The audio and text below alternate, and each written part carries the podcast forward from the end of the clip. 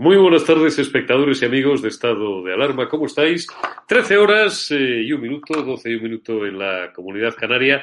El pollo sigue cantando, el pollo sigue piando y el pollo sigue desgranando ante el juez pues todos los turbios, de momento presuntos, hasta que se vayan sustanciando manejos y todas las conexiones peligrosas que han existido, según parece en los últimos años, entre, sobre todo, los dirigentes de la facción comunista del gobierno, ministros, que lo son también eh, dirigentes podemitas, y algunos ex altos cargos socialistas, ex altísimos cargos socialistas. Siempre habíamos sospechado eh, que Zapatero se había presuntamente lucrado con eh, sus inconfesables servicios al narco régimen criminal de Nicolás Maduro. Siempre le habíamos calificado pues de empleado de lujo del eh, narco gorila, del eh, narco dictador Maduro, porque de esta y no de otra forma hay que calificar a ese personaje y a todos eh, sus sicarios, pero es que ahora vamos conociendo cosas eh, todavía más turbias y estoy seguro de que esto es todavía la punta del iceberg de lo que tiene que salir. Ya ayer apuntábamos algunos nombres que tienen mucho que cortar, mucha tela que cortar en esta historia, como el de el señor Bono, el exministro de Defensa y expresidente del Congreso de los Diputados, nada menos, José Bono, el señor Raúl Morodo, íntimo, no sabemos cuánto de íntimo, pero viejo amigo de Bono desde hace más de 40 años, desde que compartían el bufete como abogados laboralistas que lo eran. Recuérdese que Bono empezó en política llevándole el maletín a Morodo y a Tierno Galván en aquel invento que se llamó el Partido Socialista Popular y que terminó eh, fusionándose como otros partidos partidillos, partidos pequeñitos de la época, en el Partido Socialista Obrero Español. A estos, pues eh, según está reafirmando el pollo y según algunas informaciones ya que habían sido publicadas por diversos medios y perseguidas por muchos periodistas de investigación, pues les habían tocado eh, cuatro sociedades offshore en la República Dominicana y hasta una mina de oro.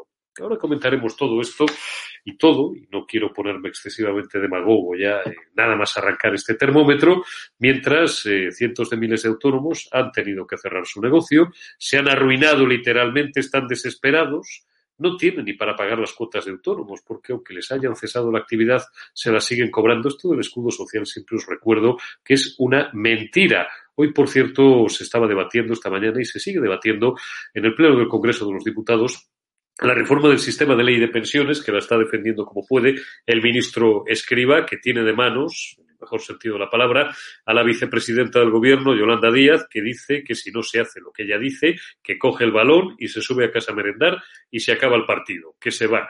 Este es el panorama que tenemos, insisto, mientras la ruina sigue campando sus anchas a nuestro alrededor y los fondos europeos eh, que empiezan a llegar, pero empiezan a llegar con cuentagotas y que van a terminar en el bolsillo de cuatro listos, no desde luego de quienes los necesitan.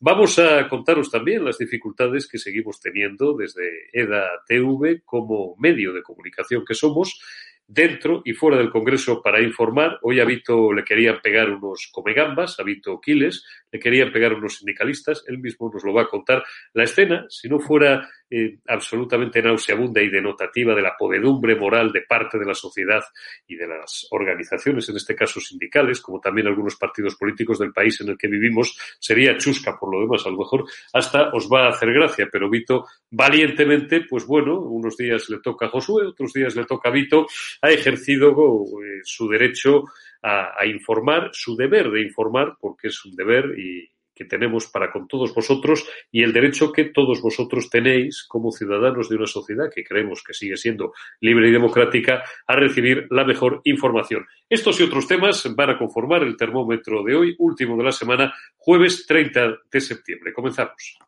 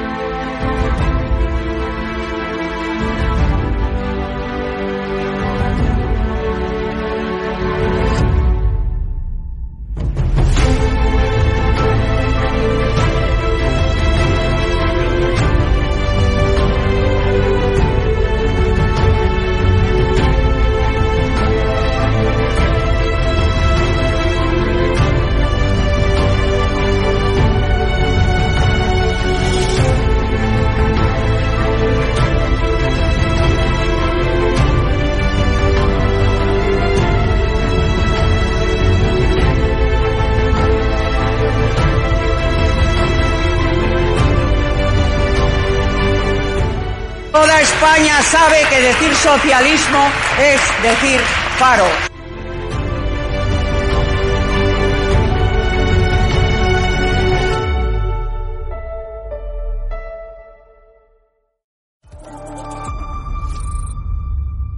Fernando Simón, aquí en esta casa le llaman doctor Simón, ni ha hecho el doctorado, ni ha hecho el MIR, ni es doctor, ni nada que se le parezca. Ese señor que se fue de vacaciones dos veces en, en plena pandemia, yo creo que, en fin, la credibilidad de este señor mm, yo no la comparto con usted. Venga, arrancamos.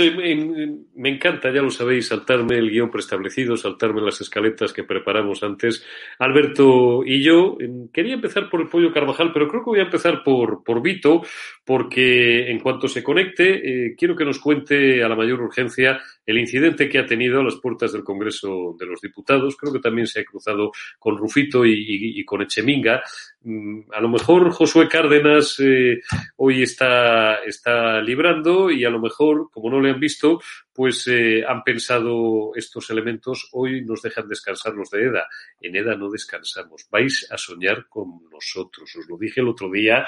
Vais a tener pesadillas, no solo vosotros, sino también a las puertas del Congreso, todos estos jetas eh, de stop desahucios, toda esta gente que en realidad es gente que le importa una mierda, la gente que no tiene casa, la gente que se ha arruinado, la gente que está desesperada, la gente que, que no puede más, simplemente son profesionales de la agitación, del ruido, vividores que en algunos casos cobran una paguita del partido, en otros casos de la asociación, que reciben jugosas subvenciones públicas, por no deciros ya eh, qué bodas sin la tía Juana, los de UGT, los comegambas de UGT y de comisiones obreras, que además se molestan cuando hay un micrófono de un medio libre, de un medio no palanganero, de un medio que no se pliega a los dictados gubernamentales y del pensamiento único. Tenemos dos secuencias de Vito absolutamente impagables que ya os digo, si no fueran denotativas en el fondo de una realidad social en buena parte miserable y de un país en buena parte miserable, que es el que tenemos, serían hasta chuscas. Vito, creo que estás ya por ahí. ¿Cómo estás? Muy buenos días, Vito Quiles. A las puertas, no, estás, bueno, sí, a la puerta del Congreso de los Diputados. Muy buenos días, Eurico. Eh, Cuéntanos qué te ha pasado, Vito. Pues muchas cosas, Eurico, en muy poco tiempo además y de buena mañana. Resulta que hemos ido a cubrir pues una protesta eh, de los sindicatos, comisiones obreras y UGT no sabemos realmente muy bien cuál era la intención de esa protesta porque junto a ellos se encontraban otros sindicatos y otras plataformas como por ejemplo la de Stop Desahucios o eh, plataformas eh, pues eh, en contra de los alojos y, y este tipo de, de, cosas ¿no? y nosotros lo que hemos hecho ha sido pues preguntar a los sindicatos sujetos y comisiones obreras porque es nuestra labor no como medio de comunicación por qué no se han manifestado ni una sola vez por esta brutal subida de la luz que ayer alcanzó un nuevo récord histórico, ¿no? 200 euros es lo que se paga ahora por el megavatio hora. Y entonces hemos querido preguntarles a los sindicatos de UGT, ¿no? Y de obras que porque ellos no han hecho nada para defender a los trabajadores y ellos supuestamente pues son los eh, encargados de defender a la clase trabajadora, ¿no? Y entonces Eurico nos han tomado muy bien nuestra pregunta y ha empezado a equiparnos como siempre a decir que vamos a provocar en vez de a preguntar y ahí pues se ha liado un poco la, cosa, ¿no? Vamos, quédate un momento, Vito. Vamos a ver esa secuencia, Alberto. Vamos a ver de las dos de Vito la segunda secuencia, donde se le echa encima los abuelitos de comisiones obreras, los comegambas, y creo que incluso uno, vamos, le llega, le llega a amenazar directamente, le dice que le va a dar una patadita en, no sé dónde. Dentro ese vídeo, Alberto. Sí, a ver, mira, puedes preguntar, pero no provocar. Y ya Es provocar. Y estás provocando cuando... Vosotros defendéis a los trabajadores. Y yo pregunto por la factura de la luz. ¿Qué vais a hacer para defender a los trabajadores? Pues mira, sube la luz? pues mira, pues el día 2 salimos a la calle para manifestarnos sobre esta subida de la luz, sobre los servicios públicos. Mira quién provoca. Ahí te invitamos. Me decís que yo estoy provocando, ¿no? Por los servicios públicos que nos, están, que nos los están quitando. No, si no hace falta que me Bueno, los que me dicen que soy un provocador son los que me ponen... Tienes tres posibilidades. O te cortas o te meto una patanta en los huevos. ¿Vale? ¿Me está amenazando? Sí. Vale. Que no me tienes que grabar. En España hay libertad de prensa, aunque a usted no le guste. En España hay libertad, don Pepe. En España hay libertad, aunque a usted no le guste. Bueno, los que han callado ante la elevada subida del precio de la luz vienen aquí hoy a elegirse los representantes de los trabajadores y nos dicen que nosotros venimos a provocar cuando venimos a hacerle precisamente esas preguntas y si no les gustan son ellos los que nos expulsan de las plazas que deberían ser de todos. Este mamarracho que te dice que tienes tres posibilidades desconoce que eh, hay otras tres que a él no se le ocurren. Primero, que si Vito no fuera, aparte de un chico educado y un profesional serio, que está cumpliendo con su trabajo, le podría directamente haber respondido o con otra amenaza de palabra o con un guantazo, cosa que evidentemente no ha hecho. Lo segundo, que le puede denunciar Vito perfectamente por medio de comunicación por amenazarle y por entorpecer su trabajo. Lo tercero, eso de que no me grabes, que llevo 30 años oyéndolo y ahora Fran también, que le voy a presentar enseguida, llevamos 30 años escuchándolo, hay que ser o un ignorante o un imbécil. Estás en un espacio público, te estás manifestando, claro que te puedo grabar, hombre, te puedo grabar lo que me dé la gana, no estoy en un espacio privado, no he invadido un recinto privado, no estoy en tu domicilio, ¿cómo no te voy a poder grabar? Atontado. Si además si llevara el micrófono de la sexta no solamente estarías encantado de que te grabara, sino que te, te arrodillarías y me harías una reverencia y me implorarías hacerte declaraciones son gente mayor, Vito, de todas formas. Los sindicatos se les van muriendo los afiliados, ¿no? En el mejor sentido de la palabra. Sí, no, está claro, Eurico. Lo que pasa es que, bueno, ellos dicen que nosotros vamos a provocar por hacerle la pregunta que realmente tiene que hacerles un medio de comunicación a los sindicatos como los representantes de los trabajadores y que ahora no se han manifestado ni una sola vez para defender a los trabajadores frente a esta brutal subida de la luz, ¿no? Entonces nosotros, pues eh, como bien sabes, hacemos preguntas que no hacen otros, como tú decías, de la sexta, por ejemplo, y sin embargo somos recibidos pues eh, con una brutal hostilidad. Entonces yo a este señor realmente pues está claro que no le voy a contestar ni le voy a responder con la misma manera y, bueno, al fin y al cabo nosotros hemos este tipo eh, de hostilidad cuando preguntamos, pero bueno, al fin y al cabo es nuestro trabajo, yo estoy muy orgulloso de poder hacerlo y además creo que es importante ¿no? que nosotros eh, como un medio que realmente eh, pues defendamos este tipo de cuestiones que tanto importan a los trabajadores y no por lo que se manifestaban ellos. Así que Eurico, muy contento por haber eh, podido cubrir esa manifestación y sobre todo feliz por haber salido eh, y si al final no me ha dado la patada donde me la quería dar. Bueno, fíjate, pobre diablo. Si solamente al, al, intentar levantar la pierna, probablemente le hubiera reventado la, rodilla en, en, siete pedazos por la artritis. Gracias, Vito, por haber una vez más dejado el pabellón de la libertad de prensa bien alto y a seguir informando en libertad, que es lo que no le gusta a estos socialcomunistas. Esto de que venimos a, provocar, eh, y ya presento a nuestros, a nuestros contertulios, don Mario Garcés, portavoz del Grupo Popular, portavoz adjunto del Grupo Popular en el Congreso, muy buenas tardes, y Fran Blanco Argibay, viejo compañero durante más de 20 años de batallas informativas en Antena 3 Televisión, muy buenas tardes. Mario, a Fran y a mí, esto de venirse a provocar, ya nos lo decían los proetarras en el País Vasco, pues a primeros de los 90, cuando Fran era director de, la delegación de, San Sebastián y yo también pues eh, era director en Galicia y no tenía proetarras, pero tenía independentistas del ejército guerrillero de Pou Galego Ceibe y muchos también narcotraficantes a los que no les gustaba que fuéramos a sus pueblos a, investigar. Está, está mal, eh, Mario, la libertad de, de prensa en este país y está mal el olfato democrático de esta gentuza está mal y está mal que 30 años después, no por ti ni por Frank, habéis pasado, han pasado 10 años, pues esto siga ocurriendo en nuestro país. ¿no? En primer lugar, mi más absoluto apoyo a estado de alarma. Evidentemente, la conducta que se ha visto es absolutamente reprobable y no puede estar justificada de ninguna manera. Me he encontrado a Vito, además, en la cafetería del Congreso y hemos hablado ya del tema. La verdad es que es absolutamente intolerable. Y sobre todo lo que tiene la izquierda, y es una, una, constante en los últimos 40 años, es una aversión, una alergia sistemática al pluralismo, a que se piense algo diferente. ¿no?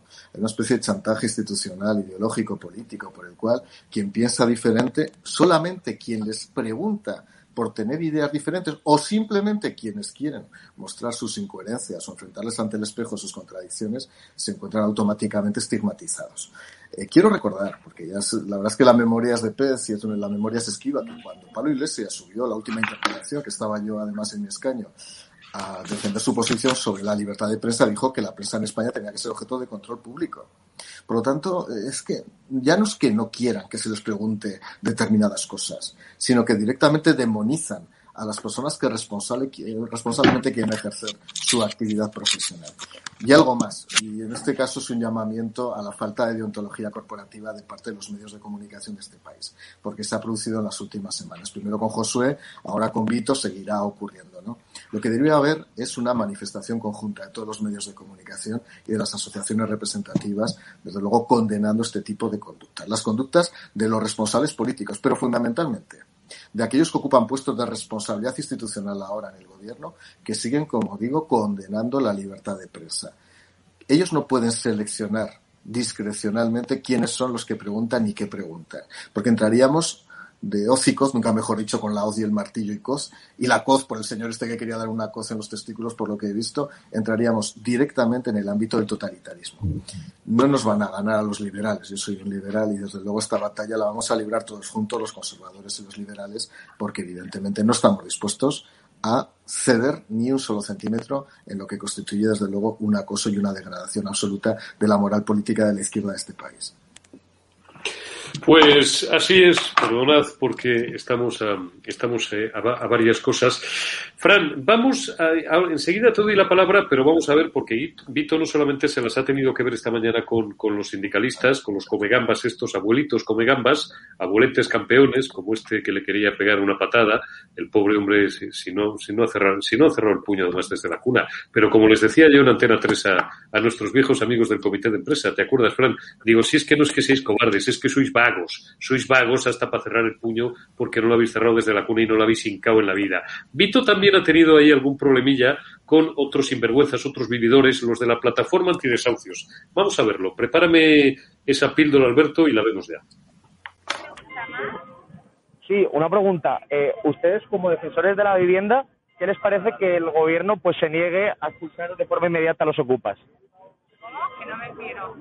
Sí, como defensores de, de, la vivienda, ¿qué les parece que el gobierno se niega a expulsar de forma inmediata a los ocupas?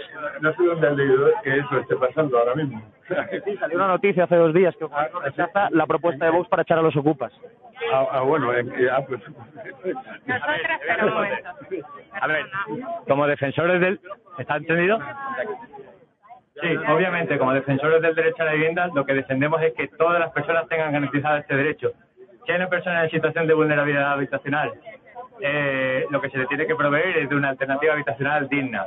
Eh, desalojos a la calle eh, queremos que se termine. Hay más de 32.000 personas viviendo en situación de calle en este momento. En esta, en esta misma ciudad de Madrid hay más de 1.200 personas que duermen al raso todos los días. Esto se tiene que terminar. Entendemos que el que no tiene techo se construye la chabola un chamizo o se meta en una vivienda las miles de cientos de viviendas que tienen los bancos cerradas. Lo entendemos perfectamente. Y queremos que se acaben los desalojos a la calle. El que tiene techo no le defienden, ¿no? Pues... Serán sinvergüenzas, Fran, estos tíos. Me gustaría ver cuántos de ellos tienen tres y cuatro pisos en Madrid, vivienda en el pueblo. Eh, defensores, todo el mundo tiene el derecho a una vivienda. Lo que estos iletrados no saben es que lo que la Constitución no dice es que todo el mundo tenga derecho a una vivienda en propiedad. Y lo que además tampoco saben es que eh, uno de los pilares del Estado liberal es el respeto sacrosanto a la propiedad privada como uno de los pilares del Estado de Derecho porque, como buenos comunistas o buenos socialistas, jetas, sinvergüenzas, vividores y de mano larga, en algunos casos, la propiedad privada solamente la consideran cuando es suya. Como yo siempre digo, de la izquierda, aparte de todos jodidos, pero eso sí, todos iguales, lo mío, mío, lo de ellos, de ellos, y lo de los demás, a medias, o de todos, ¿no, Fran? Sí, eh, yo quería, buenos días, hola Mario. Yo quería abundar un poquito en lo que ha, ha dicho Mario antes, que me ha parecido muy interesante. Dale. Eh, ya en el programa pasado ya felicité a todos los reporteros de la televisión por salirse de la norma no escrita de que aquí solo preguntan los medios de izquierda y comodidad siempre para ministros del eh, Partido Socialista, para los de Podemos, y vemos cómo rabian cómo rabian cuando de repente hay un valiente que se sale de esta norma y, se dedica a preguntar. Entonces yo ahora me gustaría saber eh, lo que ha dicho Mario, eh, por ejemplo, la Asociación de la Prensa, eh, yo creo que ya está tardando en emitir un comunicado exigiendo responsabilidades por esta flagrante amenaza de este hombre, no sé si es un sindicalista de comisiones, quién es, vamos, que se identifique y por supuesto felicitaciones a Hábito Y, y vamos, yo iría adelante, eh, vamos, es que está grabado, está más claro agua. Eh, presentar, e interponer una, una querella, una denuncia y, que esto no quede así. Es que esta gente eh, se creen impunes desde hace mucho tiempo y ya está bien. Entonces, eh, en fin, que adelante este medio de televisión y que se termine esta chulería, este matonismo de sindicatos, de partidos políticos, porque ya está bien, es que estamos ya muy, muy hartos. Vamos a hablar un poco, aprovechando que tenemos al portavoz adjunto del Grupo Popular en el Congreso, Mario Garcés, vamos a hablar un poquito de la sesión parlamentaria de esta mañana y luego ya al final cargamos ahí a tope con el pollo Carvajal, el pollo que sigue pillando, y Zapatero, Morodo, Bono y algunos más, Moratinos también, qué bodas y la tía Juana, Moratinos, otro, otro que tal bailaba, otro personaje. Esto lo vamos a dejar para ir terminando bien y terminar en alto. Cuéntanos un poquito, Mario, eh, las jugadas más interesantes, como decía el maestro García, de, del partido de esta mañana en el Congreso. Tenemos a un ministro, escriba, que no le quieren ni sus propios compañeros de gabinete, empezando por la propia vicepresidenta del Gobierno. Tenemos a un ministro que, eh, bueno, el otro día o no se explicó bien o no lo entendimos nadie, no sé qué me pareció entender de que íbamos a trabajar hasta los 75 o algo así, cosa por otra parte que si nos metemos en harina es que no es política, son matemáticas, claro, pues si empezamos a cotizar en serio, digo, las generaciones desgraciadamente de millennials que tenemos ahora, el primer contrato un poco eh, digno se lo hacen con 28 29 y pretenden dejar de trabajar a los 60, pues claro, el castillo de naipes se cae. Pero bueno, dentro del lío de las pensiones, hay, ha habido también otro, otro episodio parlamentario que sí que me gustaría que le explicaras también a la audiencia, que es el famoso artículo 49 de la Constitución y el pollo que está montando la izquierda, eh, bueno, llamándoos de todo menos bonitos a los señores del Partido Popular y de Vox, porque os negáis a un tema absolutamente nominalista que no creo que a los discapacitados les haga, como a, como a, como a Lázaro, eh, levantarse y, andar, ¿no? No voy a contar el chiste, aunque, aunque, aunque casi me, me quedan me quedan, me quedan ganas. ¿Y cuál, cuál ha sido, cuál ha sido, tú crees, el momento culminante de la sesión de esta mañana, Mario? Bueno, voy a empezar por lo último, ¿no? A ver, yo he sido secretario de Estado de Servicios Sociales, a mi cargo ha estado todo el movimiento de la discapacidad y lo que hace muy bien el Partido Socialista Obrero Español es intentar patrimonializar la política del nominalismo, es decir, la política del lenguaje, que es la nada, es el orwellianismo puro, es decir, vamos a ver qué decimos para que parezca que hacemos algo y de esa manera intentamos vender una mercancía averiada, que es la mercancía averiada, insisto, del concepto, de las nociones. Eh, palabras como diálogo, palabras eh, como otras, están siendo pervertidas, intoxicadas permanentemente en el ideario y en el discurso, la retórica vacua del Partido Socialista Obrero Español. Dicho eso, eh, a ver, es verdad que el movimiento de la discapacidad en España, aglutinado en torno al CERMI, que es el mayoritario, venía pidiendo reiteradamente una modificación de la Constitución española con el objeto de suprimir la palabra disminuidos, porque es una palabra que no se utiliza ahora mismo en las convenciones internacionales, que se utiliza ahora mismo la palabra personas con discapacidad. Dicho eso, ya en mi momento lo propusieron. Y os voy a decir cuál fue mi actitud cuando yo era secretario de Estado, era miembro del gobierno, es no abrir este melón. A ver, eh, cada tiempo ha tenido su lenguaje cada tiempo ha tenido su nominalismo. Cuando los padres de la Constitución utilizan la palabra disminuido, que evidentemente ha evolucionado en la semántica de lo que es el argot de la discapacidad, no lo hacían evidentemente con el objetivo de denigrar y degradar absolutamente a nadie. Dicho lo cual, ¿Se reforma la Constitución? Bueno, se reforme, pero ¿sabéis lo que necesitan los tres millones y medio de personas con discapacidad que hay en España? Porque en España un 8% de la población tiene discapacidad o está en régimen de dependencia, necesitan prestaciones, necesitan derechos. Necesitas que cuando la ley de dependencia surgió, estaba tan infrafinanciada que solamente había un 10% para poder cubrir la totalidad de los recursos. Eso es lo que necesitan. Y yo ya estoy harto de que la izquierda española fundamente todo su discurso en esa retórica estéril, en la retórica de los nombres, en la retórica del nominalismo. Y ese es el gran error. Y tras eso ha llegado, pues, eh, Escriba. Escriba que ya dame, dame, dame solamente, permíteme solamente, Mario, que discúlpame que te corte un segundo, porque tengo a Javier pidiéndome paso desde Sevilla y luego ya vamos a todo el bloque y a todo el asunto de las pensiones, que es largo y merece una, una reflexión, una reflexión adecuada y, y, mesurada. Javier Negre está en Sevilla. Javier Negre, ya lo sabéis, está a muerte estos días con el Partido Popular, eh, ahí siguiéndolos por todo su periplo, por toda España Empezaron en Galicia, siguieron en Valladolid, ayer en Madrid y hoy estás en Sevilla. Don Javier, muy buenas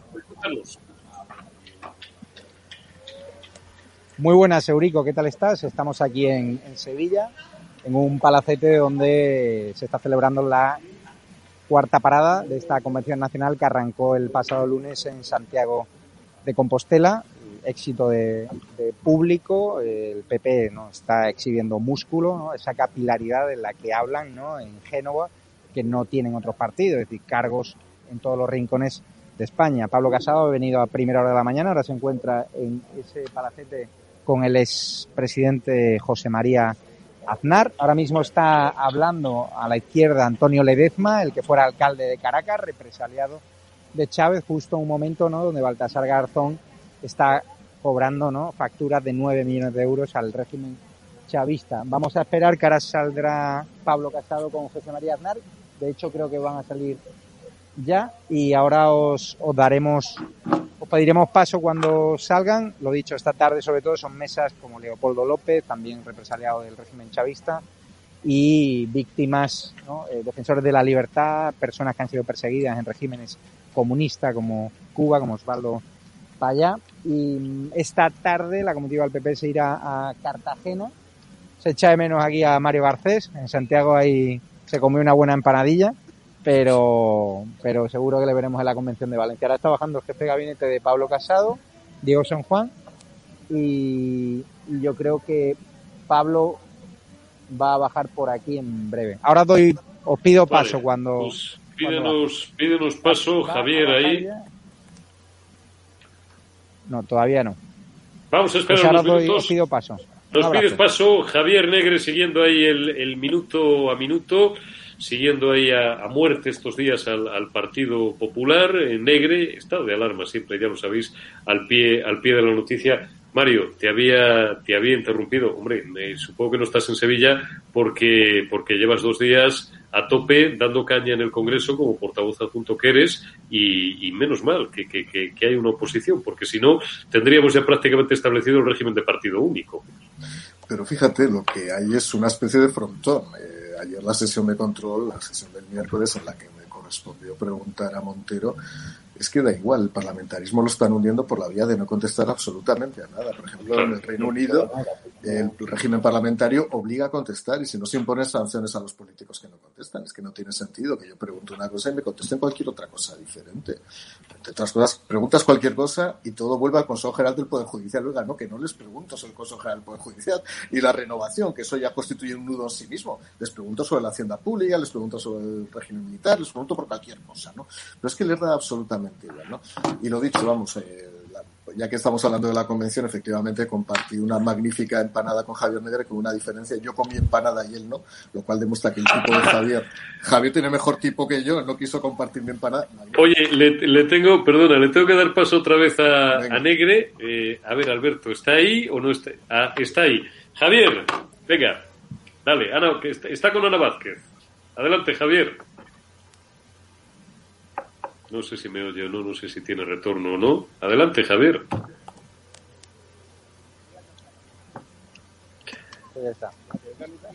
Nos quedamos con la cámara fija porque está saliendo ya Pablo Casado y José María Aznar.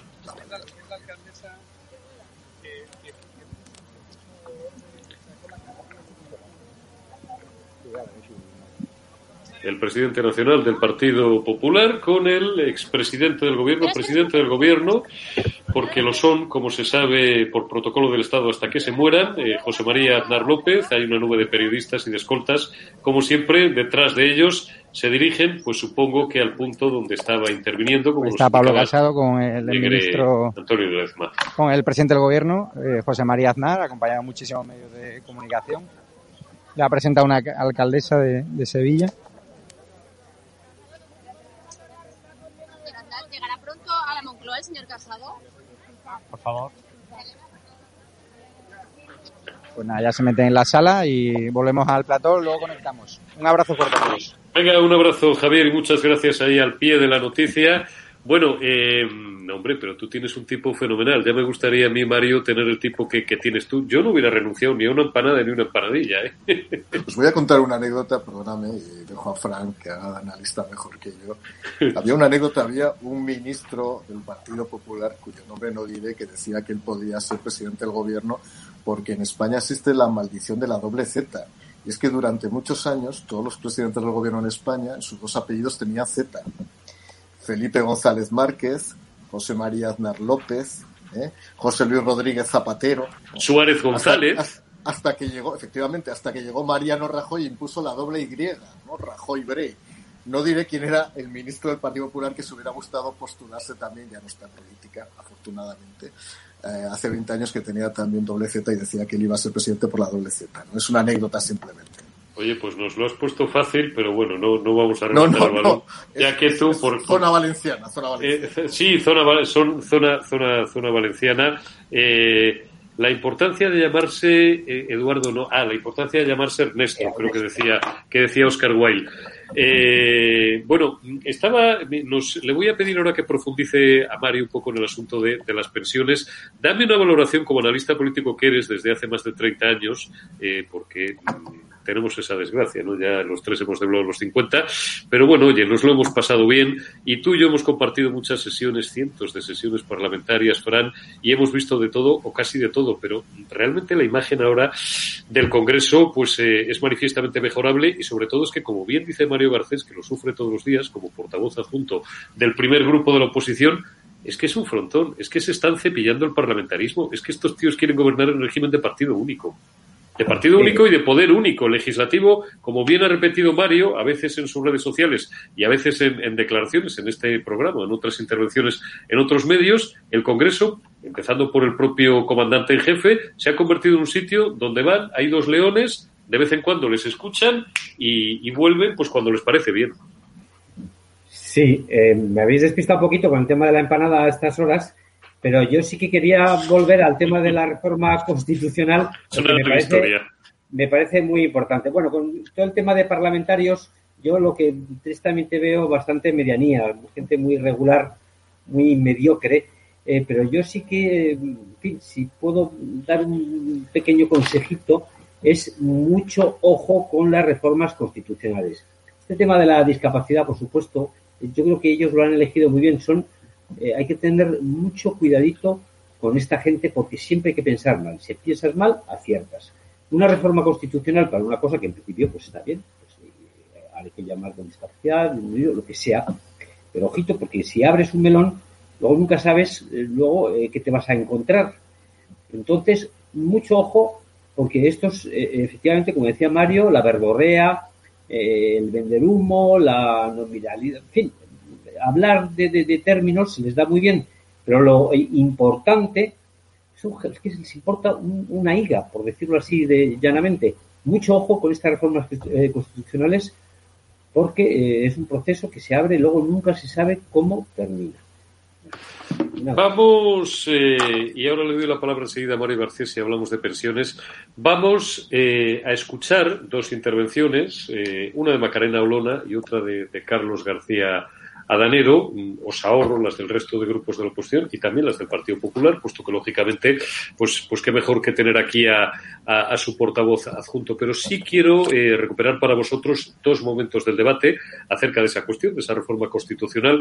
En primer lugar, lo que decía eh, en un minuto diez, y a mi entender además de una forma bastante brillante, porque es una gran parlamentaria, además de una gran abogada del Estado, Macarena Olona. Y escúchenme con mucho detenimiento porque luego no quiero tergiversaciones ni acusaciones de intentos de golpe de Estado. Ni el actual Gobierno de España, representado hoy por el señor Bolaños, ni esta Cámara tienen la legitimidad moral necesaria para abordar un debate de reforma constitucional. Disponemos, desde luego, señorías, de la legitimidad política, disponemos de la legitimidad parlamentaria, fuera de dudas la legitimidad legal y constitucional, pero no así la legitimidad moral. Y ello al margen del contenido concreto de la reforma que se proponga. Porque antes de plantear cualquier tipo de modificación de nuestra Carta Magna, lo primero que tendrían que hacer, lo primero que tendría que hacer, ministro Bolaños, es respetar la Constitución española.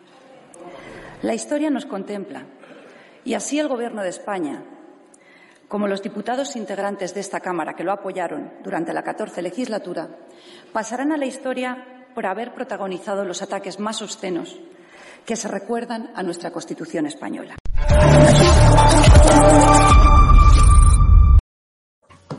Eh, Mario, mm, Es verdad que, claro, es un concepto un poquito vidrioso. Yo lo dije ayer, pero claro, yo soy periodista, yo puedo decir casi lo que me dé la gana, mientras no me pase por el forro de mis caprichos a la legalidad vigente y, la Constitución, y no atente contra bueno, pues, eh, el honor, ni difame, ni calumnie, ni haga cosas que hacen, por cierto, diariamente algunos de los que se autodenominan profesionales de la información y que no son más que vulgares agitadores y presuntos delincuentes.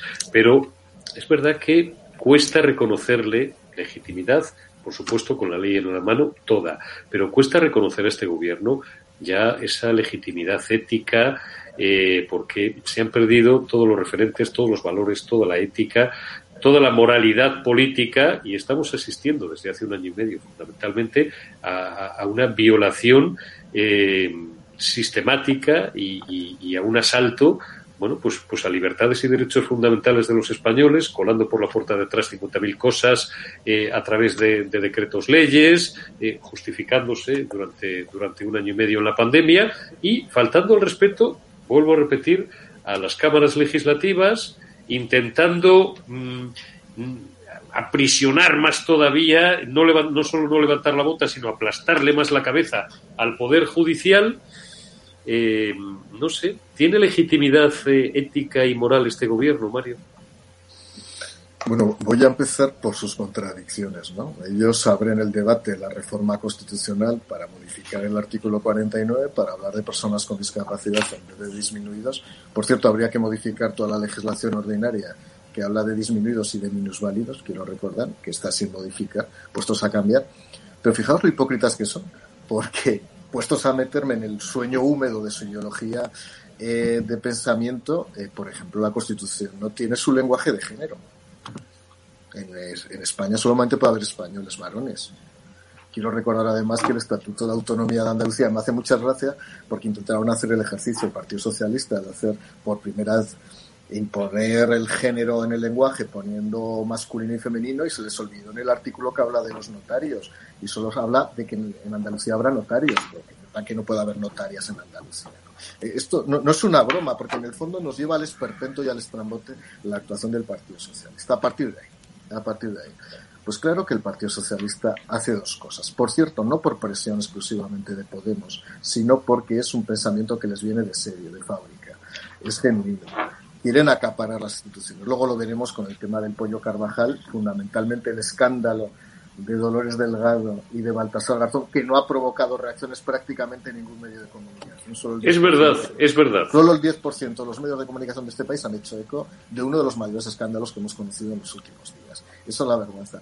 Y hacen dos cosas. Uno, intentar colonizar las instituciones. Dos, desprestigiar aquellas instituciones que les pueden provocar una fiscalización. Y tres, intentar tener un control directo e indirecto de los medios de comunicación. El control indirecto, o mejor dicho, ya directo, es un control económico-financiero a través de las publicidades institucionales y a través, ojo, que se ha hecho durante 40 años de democracia. ¿eh? Yo he sido miembro de un gobierno. Es una cosa que es habitual. Y ya va siendo hora de que si somos liberales, lo somos todos. Y que si asumimos el principio de riesgo-ventura, lo somos todos. Empresarios, ya sea de los medios de comunicación, de la construcción o de la, de la electricidad.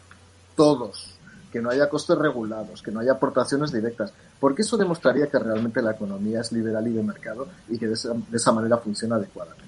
Hay una degradación, lo decía Fran antes, lo decía tú también, Eurico, y luego hay una degradación personal y con esto concluyo, ¿no? Una degradación en el sentido de entender la política.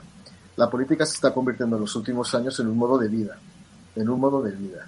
Cuando antes la política era una forma para transformar la vida de los españoles. Cuando yo veo subir al estrado, a la tribuna del Congreso, a gente que lo único que hace es leerse un papel, ojo, de todos los partidos políticos, repito, de todos los partidos políticos, y hay gente que le aplaude y digo, bueno, habrá hecho una buena lectura de texto, pero sería bueno que además ahora le pasáramos el examen a ver si lo que ha contado sabe algo o no sabe algo. O que sigamos el debate con una dialéctica de cruce directo, para ver si realmente el ministro de turno y el político de turno saben de lo que están hablando.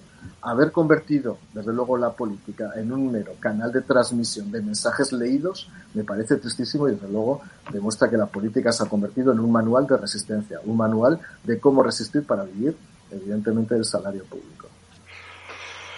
Don Fran, vamos a pasar de hoz y coz porque si no se nos, se nos come vivos, nos come vivos el tiempo al asunto del pollo Carvajal. El pollo sigue piando, el pollo dice que está en condiciones de probar más de una y más de dos irregularidades del señor Zapatero. El pollo apunta también eh, al señor eh, Moratinos como muñidores de contratos no suficientemente bien eh, justificados ni, por supuesto, suficientemente amparados por la legalidad con Venezuela después de apuntar ayer, que ya informábamos sobre ello, y abrimos con ello nuestro termómetro a Juan Carlos Monedero, del que aseguró que se benefició de acuerdos por servicios ficticios con eh, Petróleos de Venezuela, con esa empresa pública que le viene también al, al gorila, al, al narcodictador Maduro y a toda su cohorte eh, de narco esbirros criminales que son, eh, y eso y no otra cosa, eh, los actuales gobernantes, o así, que diría un clásico de Venezuela, eh, y a todo esto Bono también, Bono, yo que Bono empezaría a irle poniendo unas velas, o no, porque lleva 40 años, y como alguien me decía ayer también, 40 años con una impunidad absoluta. Bono que va acumulando sus hijas menores de edad,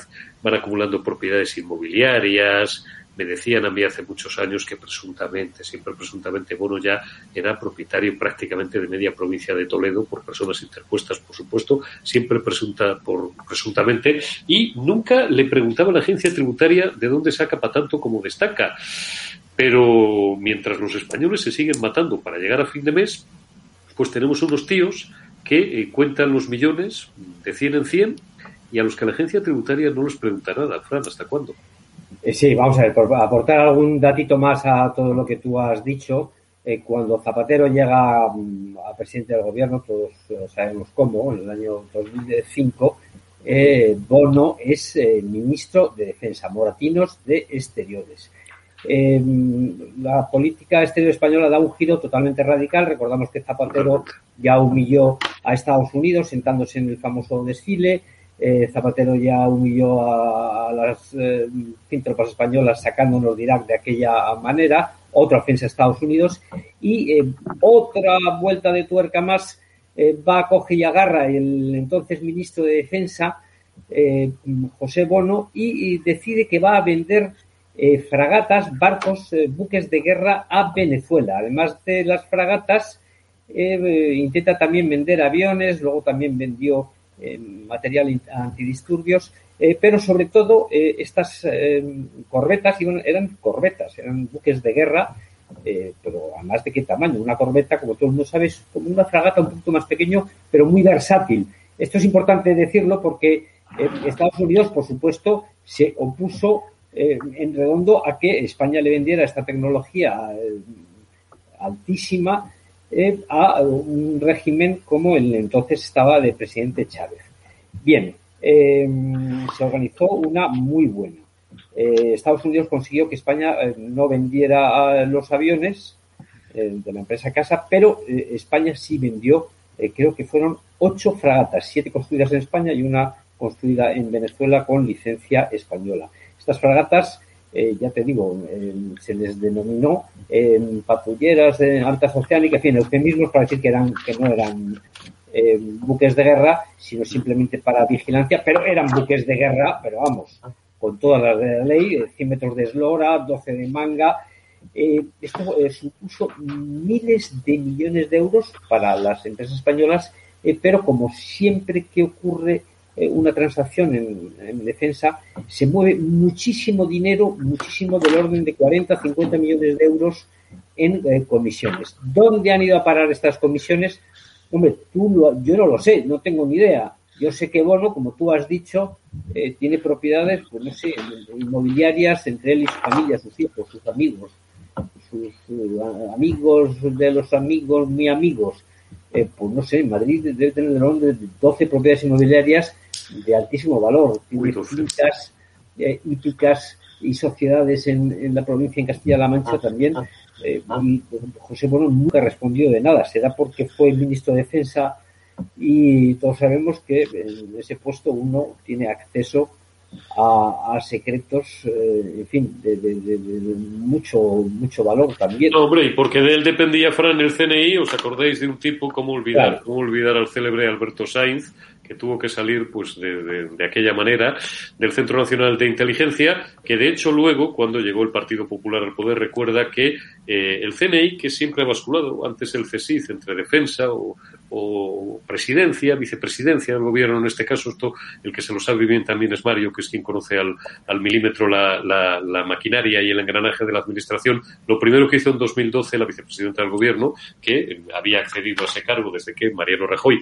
ganó las elecciones en noviembre de, de 2000, de, 2018, eh, de 2011 fue reclamar para ella las atribuciones sobre el Centro Nacional de Inteligencia, pero Bono las tuvo y siempre, siempre se ha apuntado a, bueno, pues hombre, cuando uno ha sido el máximo responsable y ha colocado, porque Alberto Saiz era un íntimo amigo de José Bono, ha colocado ahí durante algún tiempo a, un responsable al frente de los servicios secretos, pues parece que te conviertes en un untouchable para, para todo el resto de, de tu vida. Eh, Mario, me parece particular, bueno, eh, agarra el asunto por donde quieras continuar el debate, pero me parece particularmente interesante lo que has dicho. Ayer yo le dediqué un ratito a hablar de Lola Lolita Lola la piconera y de Baltasar Garzón, porque claro, que tengas un bufete, entre comillas, que no es más que un despacho, un lobby, por ser suaves, de tráfico de influencias, con los tíos de petróleos de Venezuela, que es una empresa pública que cobra de un narcorégimen criminal, que ya sabemos de dónde le viene el dinero, etcétera, etcétera, y que te estén dando nueve millones de euros, según las informaciones de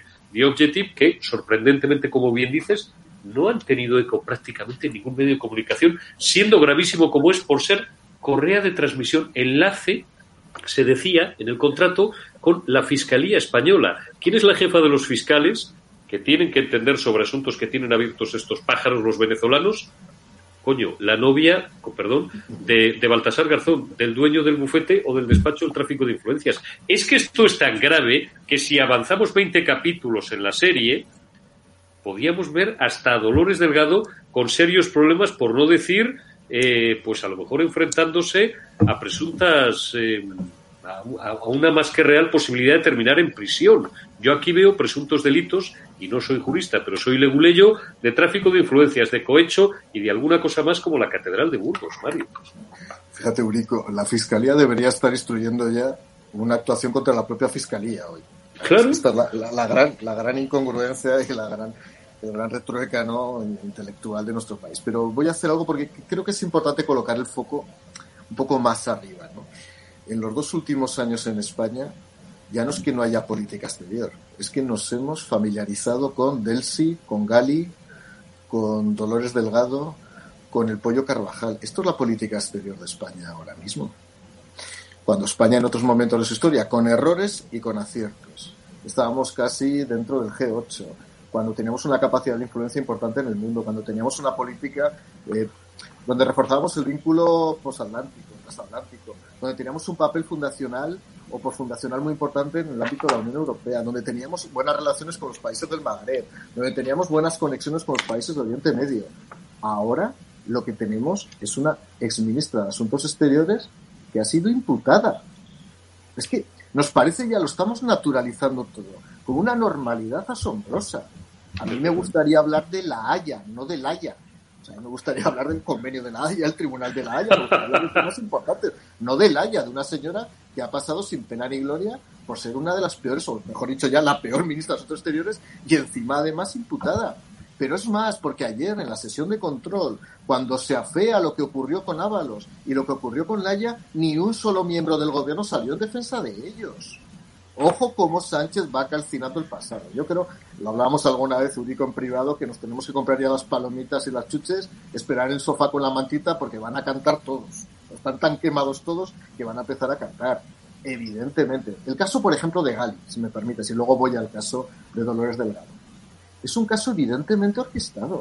Pero ¿cómo va a haber una delegada del gobierno en Aragón, que por cierto ahora es ministra del gobierno de España de Educación, que permita que entre Gali, un genocida aparente, eventualmente genocida, presunto genocida, por Zaragoza, que se ha trasladado a Logroño, que se ha atendido en Logroño, que sin ningún tipo de documentación oficial. Con identidad falsa, además. Están involucrados delegados del gobierno, el ministro de Educación, ojo, la ministra de Defensa, porque se utilizaron medios militares, y ojo, los mandos militares obedecen lo que se le dicen desde arriba, no actúan espontáneamente. ¿eh? Está eh, involucrado la ministra de Asuntos Exteriores, el ministro de la Presidencia, la vicepresidenta del gobierno en aquel momento. Y todavía alguien piensa que esto ha sido una cosa donde se han alineado todos los astros y los satélites políticos, que alguien desde arriba no dio la orden de que todo el mundo actuara de una manera determinada. Por cierto, no sé quién, si el inductor en su momento, que puede ser la parte de Unidas Podemos o directamente el presidente del gobierno. Y lo de Delgado, y acabo, y lo de Baltasar Garzón. Es un escándalo hace muchísimos años. Quiero recordar que no sé la relación personal que tienen, aparentemente han declarado ya definitivamente, después de muchos años de relación, que ellos son pareja, pero que Baltasar Garzón para los que no lo han oído todavía, esté cobrando o haya cobrado ya 9 millones y medio de euros. Su bufet del gobierno venezolano, entre otras cosas, para tener una buena relación con la Fiscalía General del Estado en España, en cualquier país desarrollado en una democracia liberal, estarían los dos ya detenidos.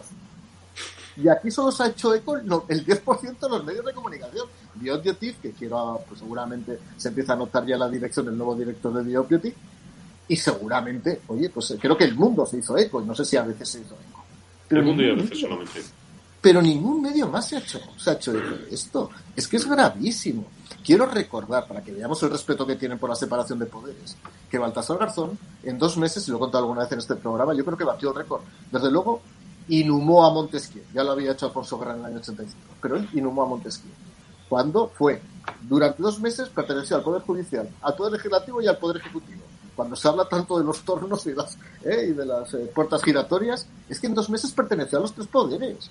Si además después Pedro Sánchez dice que la Fiscalía depende de él y nombra a la ministra de Justicia, que a la, que a la postre es la pareja de este señor, ¿esto qué es? Imaginaos si lo hubiéramos hecho nosotros, los del Partido Popular. Estaríamos, ahora tendríamos rodeado el Congreso de los Diputados. Y esta es la muestra de la hipocresía y de la falta de ética política de la izquierda española. Esto es un delito, Mario, como mínimo un presunto delito, bueno, habrá que probarlo, los delitos no son presuntos, pero sí su comisión de tráfico de influencias como mínimo. Es que, como tú bien dices, pues, pues la Fiscalía tendría que estar ahora mismo como Ministerio Público que es instruyendo un propio procedimiento contra la jefa de los fiscales para ver qué ha pasado ahí. Esto, no sé, yo que estoy más familiarizado pues eh, con, con el mundo de las fuerzas de seguridad del Estado que con, que con la propia justicia, cuando hay un policía corrupto, cuando hay un guardia civil corrupto, se activan, y en muchos casos, evidentemente, ellos no son conscientes, sistemas de depuración, de investigación interna, entran, pues los que vulgarmente se conocen, ahora pues, todo el mundo parece que sabe de esto con, con las series estas que se han puesto tan de moda, los de asuntos internos, y empiezan a investigar el tipo. No hay una forma de investigar al, jefe de los fiscales, al fiscal general del Estado o a la fiscal general del Estado, lo que, por cierto, estos días escucho eh, decir en, en alguna parte que que técnicamente es cierto, que no forma parte del Poder Judicial. ¿No hay alguna, alguna manera, tú que eres jurista? Bueno, lo que hay que hacer es cumplir escrupulosamente con el ordenamiento jurídico. Eh, cuando lo comentaba antes, cuando se colonizan las instituciones, se neutralizan las instituciones. O sea, lo único que se puede hacer es ejercitar las acciones particulares correspondientes, bien a través de partidos políticos, bien a través de organizaciones que tengan legitimación procesal o a través de particulares. Pero cuesta mucho cuesta mucho, primero porque cuesta económicamente y en segundo lugar porque sabes que tienes una resistencia muy importante.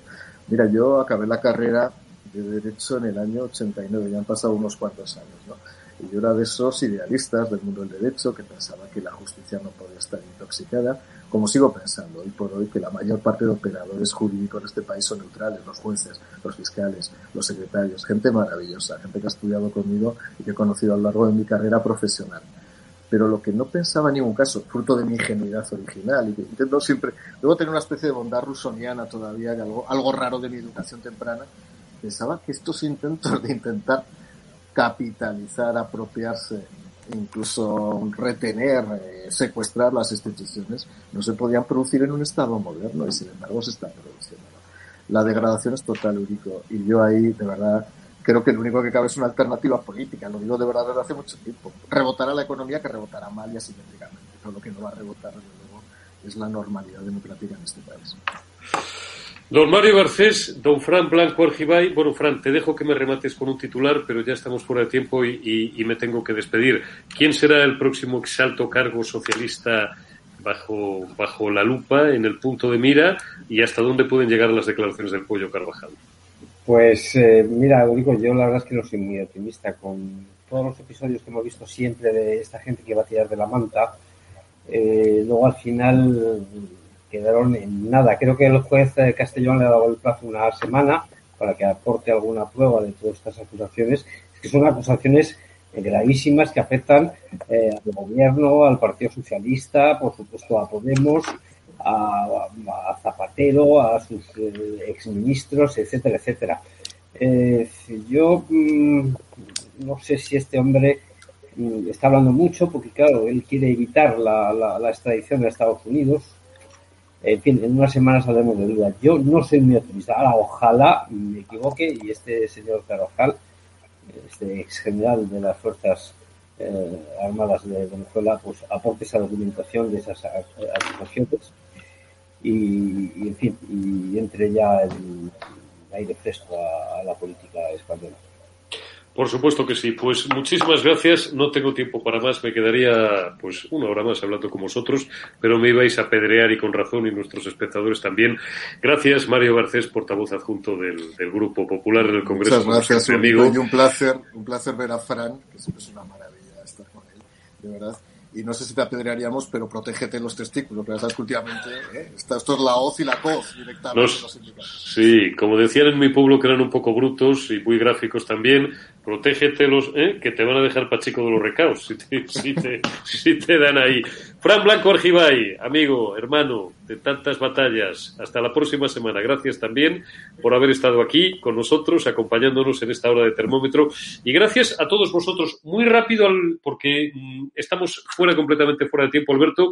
Eh, los titulares económicos, y os recuerdo que esta noche tenemos Esperanza Aguirre. Pásame los los diarios económicos eh, de papel, Expansión, Sánchez Telefónica y Repsol se unen para buscar seguros eh, portada también del diario económico El Economista, Naturgy ampliará el 20% la conexión de gas con Argelia. El gas otra vez a debate como gran asunto y cinco días. IFM presiona a los minoritarios de Naturgy con reducir los dividendos. Os recuerdo, bueno, seguimos regalando dos camisetas y os dais de alta con membresía oro o plata en eh, la plataforma de edatv.com y podéis presumir de camiseta chula y de ser amigos y suscriptores eh, y espectadores, por supuesto, de un medio de comunicación libre, de los pocos que quedan. Y os recuerdo que esta noche, a partir de las ocho y media, en el plató de EDA Televisión, de estado de alarma, Gran Hotel Inglés de Madrid, calle Chegaray número 8, a partir de las ocho y media, un vino español podéis compartir con Esperanza Aguirre, Gil de Viedma, que presenta nuevo libro, expresidenta de la Comunidad de Madrid